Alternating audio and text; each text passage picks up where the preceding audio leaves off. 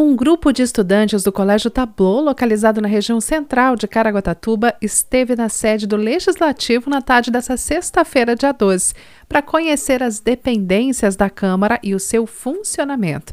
Acompanhados dos professores que estão trabalhando o tema dos três poderes em sala de aula, os estudantes do quarto e quinto ano do Ensino Fundamental 1 fizeram um tour pelos setores da casa.